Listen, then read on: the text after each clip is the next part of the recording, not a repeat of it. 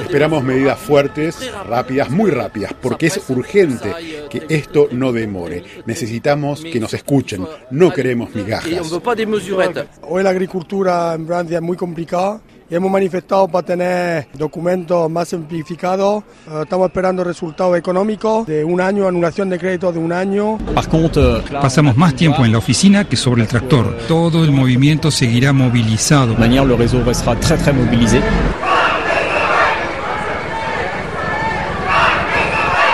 Hola a todos. A finales de enero, los agricultores franceses alzaron su voz, montados en sus tractores, para denunciar difíciles condiciones de vida, sus bajos salarios y un cúmulo de normativas largas y a veces incomprensibles. Para entender mejor su situación, nos comunicamos vía telefónica con Laurence Marandola, portavoz de la Confederación Paysanne, en español, Confederación Campesina. Hola, un cordial saludo, bienvenida. Laurence, usted es creadora de llamas en el suroeste de Francia, cerca de la frontera con España. Aunque su sector es muy específico, usted habla en nombre de los agricultores de su sindicato. ¿A qué se debe el malestar? El malestar es diverso, tiene expresiones diversas, pero todos compartimos estas dificultades profundas en ejercer nuestro trabajo. Y para nosotros lo que todos tenemos en común es este tema de nuestros ingresos, de nuestra remuneración como productores, y que no tenemos precios que permitan eh, de cubrir los costos de producción, lo que nos cuesta producir eh, lo que sea, leche, carne, tomates y bueno, lo que sea. En esos precios no cubren los costos que a veces aumentan con el precio de la energía y peor, no permiten cubrir la remuneración de nuestro trabajo. No todos, porque es muy diverso en Francia, pero por una parte de los agricultores eh, seguimos trabajando gratis es decir, que no logramos eh, sacarnos remuneración cualquiera o muy mínima al final del mes o del año. Es una situación que no es nueva, pero que se acrecenta cada vez eh, desde hace varios años. Es muy profundo y en Francia mm, las dificultades son mayores. Perdimos muchos, muchos campesinos que dejan de trabajar porque ya, ya no lo pueden. Son 200 explotaciones que desaparecen cada semana en Francia. Entonces detrás son mujeres, hombres que han trabajado, que han producido alimentos, que no pueden económicamente y que tienen que dejar. Es un drama. Lo que bloquea, y eso es cierto, es la cosa administrativa, el montón de papeleos. Pero simplificar el lado administrativo no quiere decir que hay que deshacernos de reglas que nos protegen. Al contrario. Es difícil generalizar cuando sabemos que la agricultura implica labrar la tierra para producir alimentos y otros recursos, así como el trabajo con las especies domésticas. ¿Cuáles son las diferencias entre los grandes exportadores y los pequeños campesinos en Francia?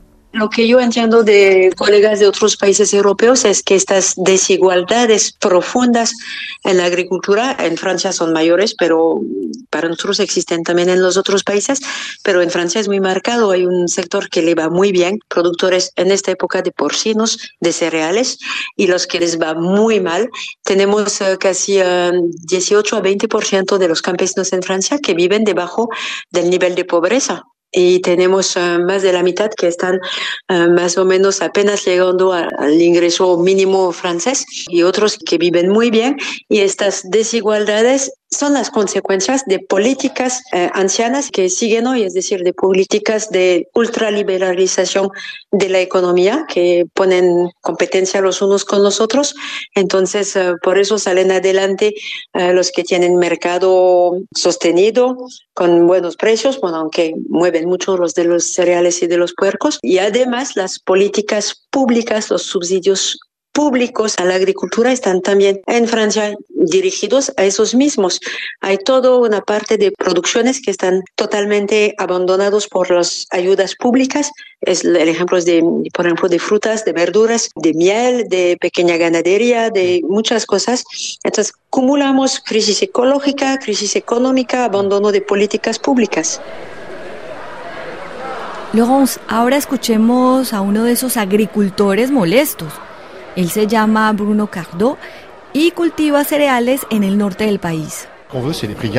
Lo que queremos son precios garantizados y seguridad en el valor de lo que entregamos. Hemos tenido algunas respuestas sobre la manera en que van a ayudarnos para conseguir precios correctos, pero no creo que eso vaya a ser suficiente todavía. Laurence, porque el tema de recibir buenos precios, el precio justo es recurrente. ¿Cuál es el problema con las márgenes de ganancia de ustedes los campesinos franceses?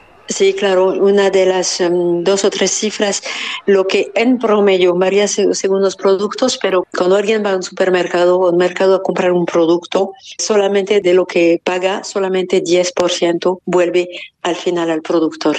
Entonces vemos que todo el valor de lo que producimos, 90% escapa al productor y va entre el transformador, la agroindustria, la, grande distribución y muchas cosas. Esto es una cifra que, lo digo, es un promedio de, de, todos los productos, pero es nada más esa cifra muestra que los campesinos son los que no reciben el valor de su trabajo. Lo otro que sabemos es que ha habido desde un poco antes del COVID hasta ahora un incremento eh, sensacional, terrible, de los márgenes y de la grande distribución y más que todo de la agroindustria, de esas grandes firmas, eh, algunas nacionales, otras internacionales, que han, siguen en esta lógica de cada vez intentar producir más margen para sus dirigentes, sus accionistas y no se preocupan de, redistribuir, de valorar, de pagar al final el precio al productor. Y somos dos víctimas de ese sistema, los campesinos, por eso estamos en lucha ahorita, pero también muchos consumidores que están también con precios bastante altos cuando van a, comprar al supermercado, que ni pagan al, al, productor y que solamente al final los que, que ganan de ese sistema, la agroindustria al medio de todo esto. En Francia existe la ley Galim para proteger la remuneración de los agricultores. Adoptada en 2018 y 2021, tenía como objetivo evitar que los productores se llevaran la peor parte de la feroz guerra de precios entre los supermercados, por un lado, y los distribuidores y proveedores del agronegocio por el otro. El jueves primero de febrero, los sindicatos agrarios mayoritarios en Francia pidieron la suspensión de los bloqueos de las rutas tras una serie de anuncios del primer ministro francés Gabriel Attal en apoyo del sector en crisis.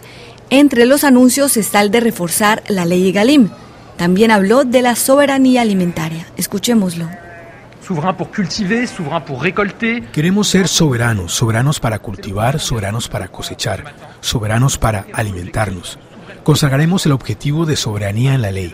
Lo haremos con los agricultores sobre la base de indicadores claros y definidos con ellos. Vamos a consagrar la agricultura como un interés fundamental de la nación en el Código Rural. Fundamental de la nación.